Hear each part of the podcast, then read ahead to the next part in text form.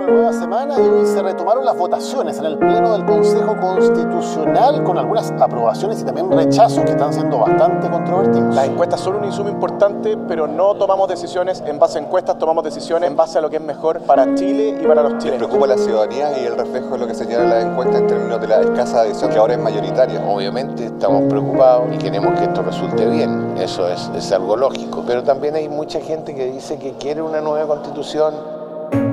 esta semana concluye una etapa importante del trabajo del Consejo Constitucional, la votación del Pleno. La próxima semana la Comisión de Expertos recibirá una propuesta sobre la cual deberá hacer sus propias observaciones. Pero a medida que la propuesta que emanará de este capítulo del proceso constitucional comienza a tomar forma y a conocerse, y a un poco más de dos meses del plebiscito del 17 de diciembre, los números de las encuestas lucen mal para los entusiastas de esta propuesta. La última entrega de CADEM arrojó un 54% para quienes se manifiestan proclives a votar en contra de la propuesta y solo un 24% para quienes se declaran a favor. Aunque la brecha entre ambas opciones se acortó en comparación a la misma encuesta de la semana anterior, este panorama ha movilizado a la derecha para intentar salvar el proceso tendiendo puentes con el centro político. Así, representantes de republicanos y de Chile Vamos anunciaron la creación de una fuerza de trabajo junto a líderes de demócratas y amarillos, dos partidos que no tienen representantes ni en el Consejo Constitucional ni en la Comisión de Expertos. El objetivo, en sus propias palabras, describir las diferencias y tratar de resolverlas antes de que se reúna la comisión experta. Es solo una de las iniciativas que persisten en la búsqueda de acuerdos más transversales, pero como comenta nuestro entrevistado de hoy, es hasta ahora la iniciativa más directa si es que uno empieza a analizar las intenciones o las buenas voluntades, lo más concreto que existe hasta el momento es este grupo de trabajo de la derecha con amarillos y demócratas que pretende ya tener listo el viernes las observaciones que van a impulsar en la comisión experta. Juan Manuel Ojeda, periodista de la tercera especializado en el proceso constitucional, relata hoy las tratativas de quienes buscan que la propuesta del Consejo Constitucional llegue a puerto con más apoyo y salvar sus posibilidades de aprobación en el plebiscito de diciembre.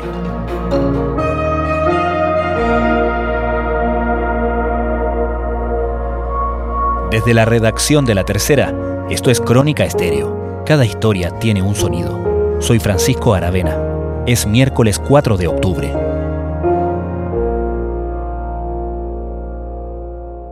El Consejo está a punto de terminar su primera fase de trabajo, que es la fase principal, que es de redacción de su primer borrador. Y en las últimas semanas el Consejo ha estado con plenos en las mañanas y en las tardes, votando las normas de todos los capítulos del borrador del texto constitucional que están preparando los 50 consejeros. Y eso es lo que ha ocurrido en los últimos días. Todos los días se han despachado nuevos capítulos. Por ejemplo, los últimos que se despacharon fueron los capítulos que regulan la Contraloría y el Banco Central, por ejemplo. Y están llegando a la etapa final porque solamente queda un último pleno, que es el que va a ocurrir el miércoles de esta semana, y es en el que se va a votar los dos capítulos que van quedando, que sería el que se refiere a el mecanismo de reforma constitucional, el que regula las normas sobre el medio ambiente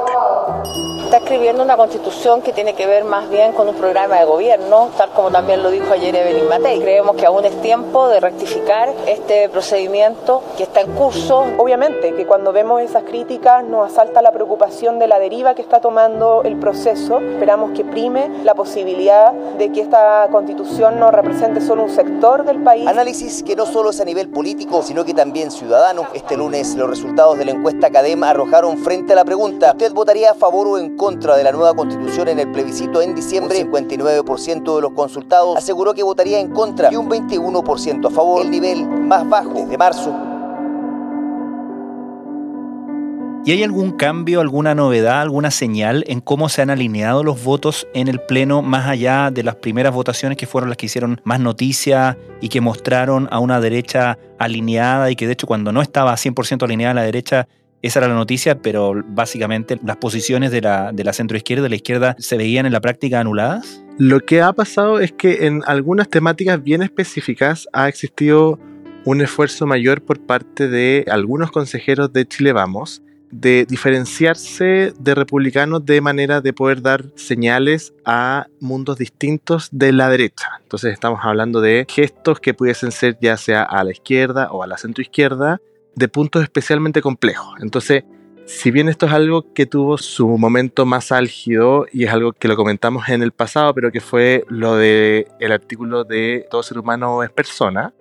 después ha ocurrido con asuntos menores, pero que igual son significativos, como por ejemplo lo que pasó con una norma que causó mucho ruido, sobre todo en la izquierda, que fue la que subía la edad del presidente de 35 a 40 años. Esa fue una enmienda que la ingresó la UDI y también republicanos, y durante toda su tramitación fue bien criticada por la izquierda porque muchos decían que era una norma con nombre y apellido que apuntaba a atentar con, por ejemplo, el presidente Gabriel Boric, quien llegó justo con, con 35 o con 36 años, o también incluso para nuevos liderazgos de ese sector, como por ejemplo Camila Vallejo, quien si quisiera competir en la próxima presidencial va a tener menos de 40 años. Y ahí, por ejemplo, fue muy notorio porque fue una enmienda que fue muy apoyada por la UDI y a último momento la bancada completa se dio vuelta y dejó caer esa norma y el Pleno la rechazó. Y esa fue una gestión que, por ejemplo, que hizo el consejero Edmundo Eluchanz, justamente buscando la opción de dar ciertas señales a sectores más amplios. Lo mismo pasó, pero de forma frustrada con la paridad transitoria de salida,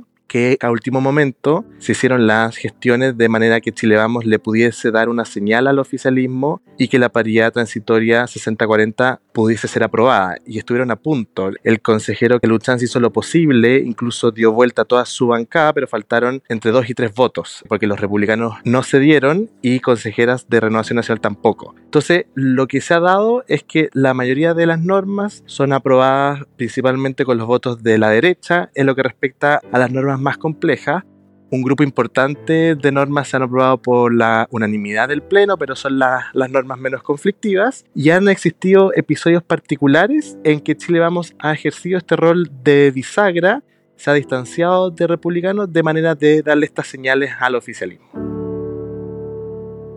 uno puede imaginar que cuando se hacen estos gestos a la izquierda y a la centroizquierda, se ha conversado, se ha de alguna manera negociado eso. ¿Sabemos algo de eso, de cuál ha sido la conversación ahí? Sí, las conversaciones se han intensificado en los últimos días en distintos niveles. Está el nivel que es interno acá aquí en el Consejo, que tiene que ver con estas votaciones más específicas de las normas, pero también y este quizás es el hito más importante, el hito político más importante de las últimas semanas en lo que tiene que ver con el proceso constitucional, es que las conversaciones se han ampliado a los partidos políticos. Y esto tuvo su momento más relevante la semana pasada, que fue con la activación de la presidenta del Partido Socialista junto con los timoneles de la UDI el futuro presidente de Renovación Nacional, quienes se juntaron en una reunión de manera de poder ver la posibilidad de buscarle una salida a este proceso con algún acuerdo un poco más transversal. Y entonces la reunión que ocurrió esa vez fue el hito que aceleró las conversaciones a nivel de los partidos, los involucró más directamente y no solo eso, sino que amplió un poco más la cancha porque justamente después empezó la aparición de fuerzas que no están con representación en el proceso constitucional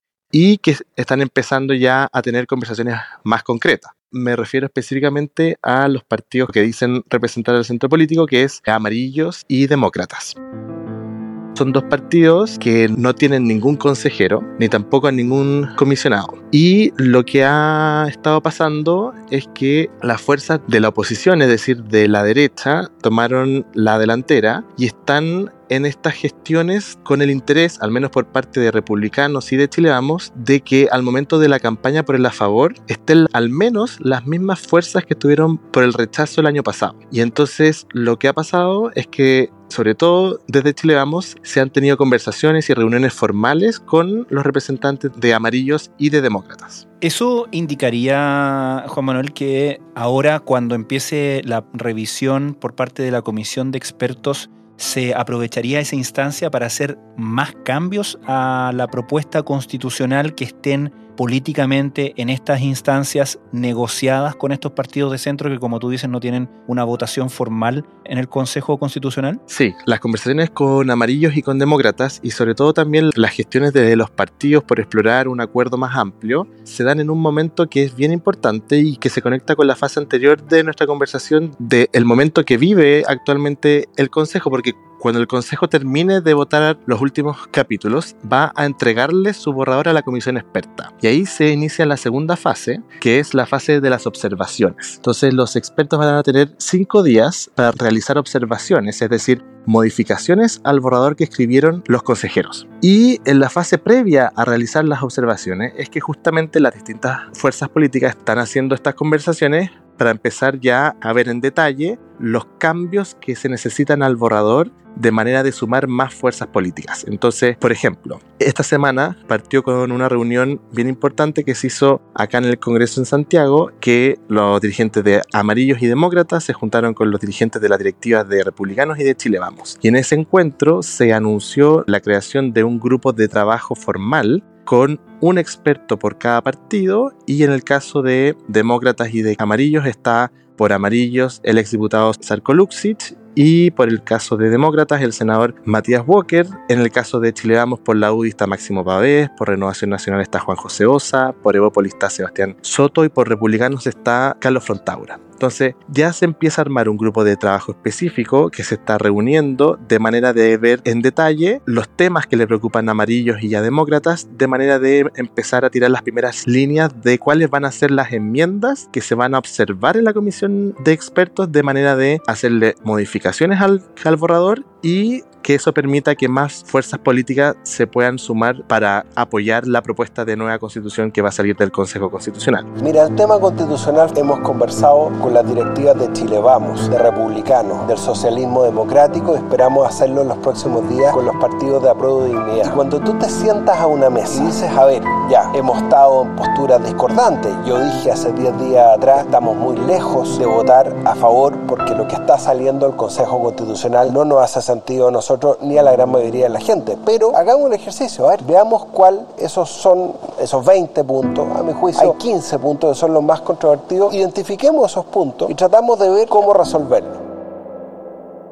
Juan Manuel, ¿ya está contemplado que esta instancia, este grupo de trabajo, tienda puentes hacia el oficialismo, hacia la izquierda, hacia el Partido Socialista, por ejemplo, con quien se mantuvieron otras conversaciones? Por el momento, lo que ha planteado la presidenta de Demócratas, la senadora Jimena Rincón, es que su intención es que esta misma conversación que ellos tuvieron de forma oficial con la derecha la puedan replicar con los partidos del oficialismo. Perdón, cuando dices que ellos tuvieron, ¿se refiere a amarillos y demócratas? Sí. Ajá. Incluso la senadora Rincón reconoció que le escribió a los partidos del oficialismo y ella mencionó específicamente al Partido Comunista, que le escribió a Lautaro Carmona de manera de generar estos mismos encuentros y compartir con ellos los reparos que están teniendo al borrador del Consejo.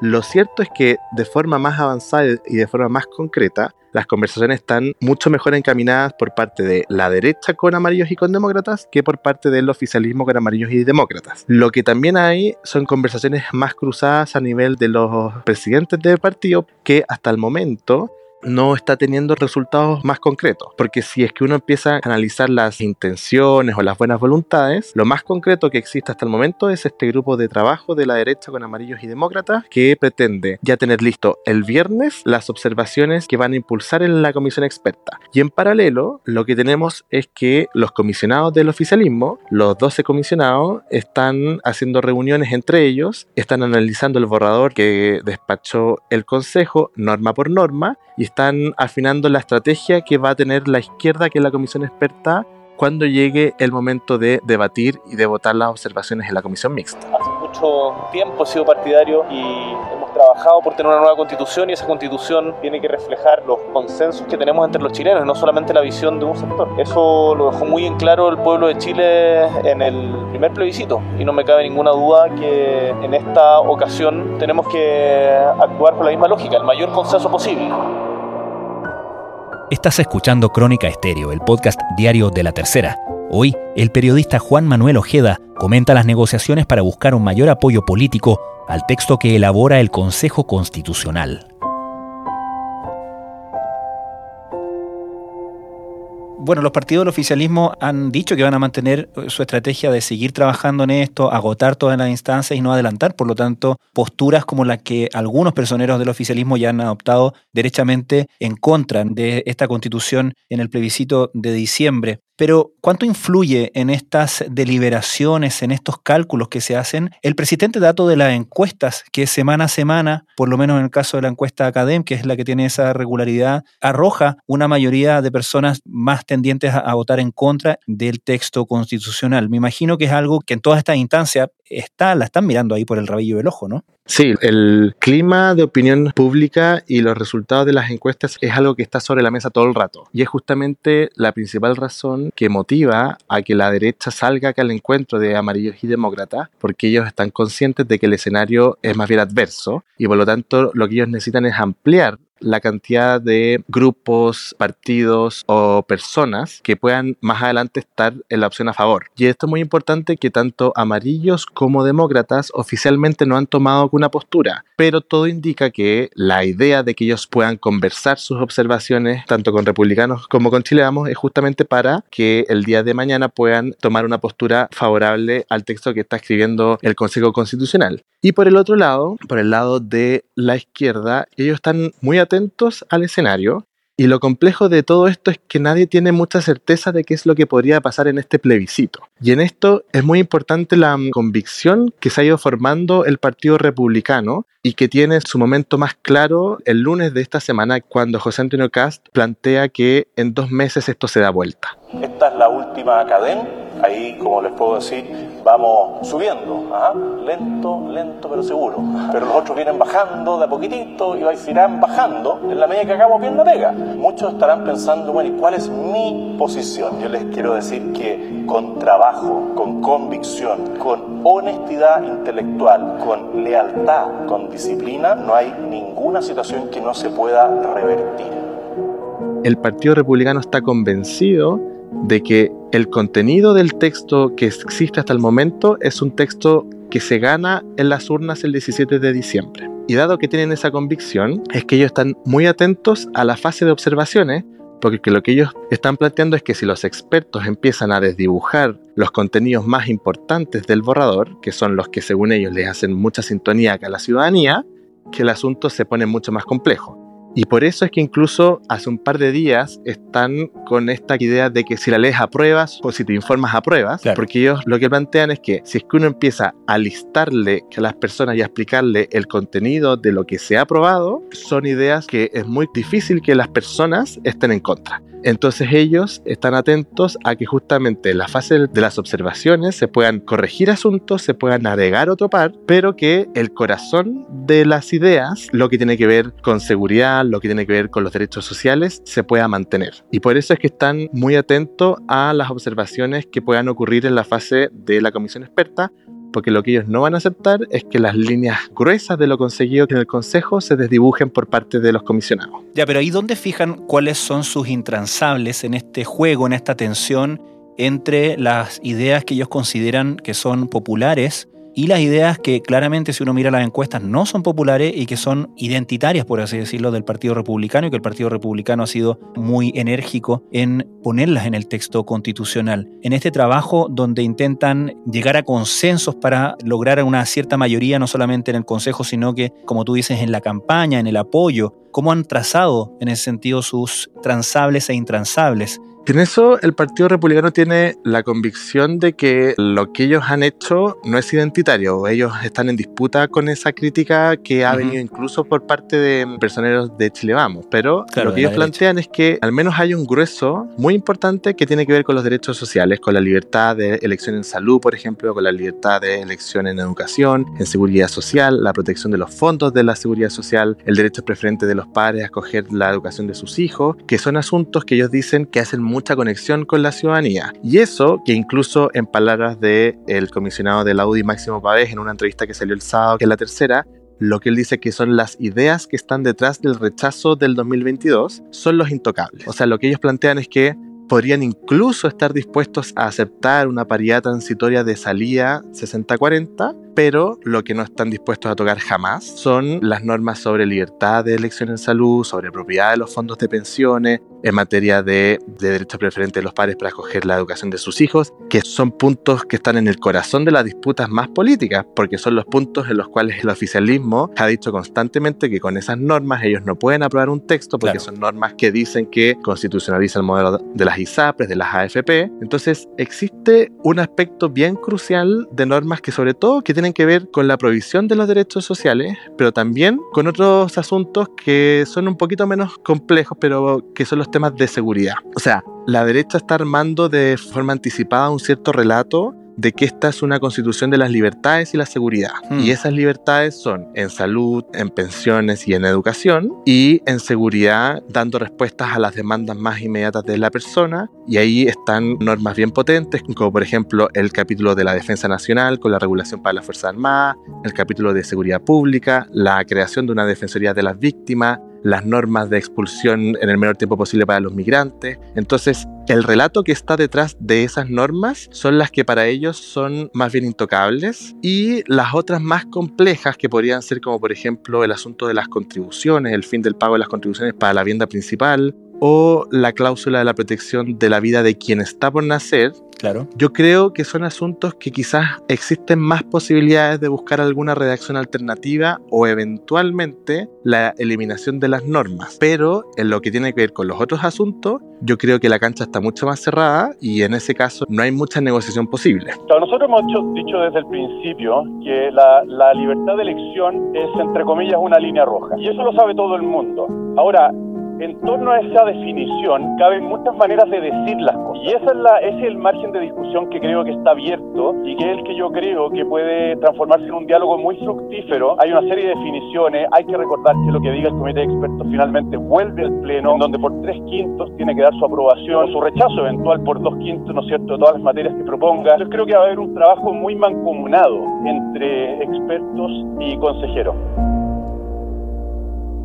una narración, un relato, Juan Manuel, donde se redefinen ciertas frases que han protagonizado el debate constitucional, como por ejemplo derechos sociales, ¿no? Decir que derechos sociales, la libertad de elegir, en lugar de que el Estado te provea de, por ejemplo, educación o salud, es también una interpretación distinta, por así decirlo, ¿no? Sí, es que el, el, Estado social es algo que ha sido bien complejo de darle una bajada específica y una regulación constitucional. Y es algo que al menos los expertos lo pudieron resolver con un equilibrio que se explicó únicamente porque la comisión experta, las fuerzas estaban empatadas. Habían 12 Claro. comisionados de izquierda y 12 de derecha. Y lo que pasó en aquella vez fue que se creó un Estado social, en palabras de la comisionada Horst, ella dijo un Estado social a la chilena, que combinaba con un equilibrio que dejó relativamente satisfechas a ambas fuerzas el Estado social con el principio de subsidiariedad. Y lo que ha pasado en el Consejo, en palabras del oficialismo, es que el equilibrio del Estado social que se logró en la comisión experta se perdió totalmente. Y lo que ellos acusan, incluso el consejero Fernando Viveros del Partido Comunista dijo que se selló la puerta del ataúd del Estado social. Ellos dicen que está desdibujado por completo. Y por parte de la derecha, ellos dicen que en realidad no es así, y ellos disputan esta interpretación de qué tan robusto está quedando el Estado social. Hasta el momento, la opinión del oficialismo es que se desdibujó por completo. Si uno le hace esa misma pregunta a los representantes de la derecha, lo responden con hartos matices. Finalmente, Juan Manuel, ¿cuánto pesa o cuánto ruido hace que haya un grupo de republicanos, la facción denominada un militante, un voto, liderada por el senador Rojo Edwards, que ha llamado a los consejeros del partido para eh, eventualmente rechazar la propuesta de la nueva constitución, argumentando la poca conveniencia de alinearse con una posición, la posición a favor, que claramente está en las encuestas marcando una posición disminuida, a contrapelo, por cierto, de la posición tal como hemos hablado, que ha planteado José Antonio Cast Yo creo que el ruido que genera la, la, disidencia que representa el senador Edwards es un poco irrelevante en la facción mayoritaria del Partido Republicano y lo que tiene que ver con la discusión al interior del Consejo. Lo que sí genera ruido es el grupo de personas de derecha que, cuando se les pregunta si es que votarían a favor o en contra, responden que votarían en contra. La alcaldesa Evelyn Matei entró en la discusión constitucional y criticó abiertamente el desarrollo de las votaciones al interior del Consejo. Dice que no pondrá su capital político en esta nueva propuesta si las cosas siguen así. que es un grupo más amplio que solamente la facción disidente del senador, que responde a lógicas más partidarias internas, pero el sector completo, ya sea Chile Vamos y republicanos, tiene muy identificado que existe un mundo de derecha que estaba en contra de este proceso y que por lo tanto, de entrada, sin siquiera enterarse del contenido de la propuesta, responde que están en contra. Entonces eso es lo que preocupa principalmente a las fuerzas de la oposición y es donde están centrados específicamente en armar un relato que les pueda evidenciar a estas personas que el contenido del borrador que se está escribiendo es un contenido que los representa y que les genera garantías de que pueden votar a favor y que se está haciendo una constitución que es mejor a la constitución vigente. Juan Manuel Ojeda, muchísimas gracias. Muchas gracias, Francisco.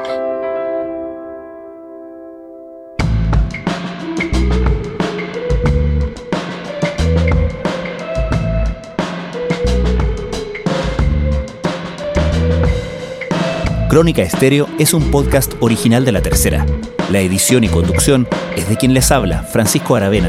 El diseño y postproducción de sonido son de Michel Poblete. Nuestro tema principal es Say Again de Citadel.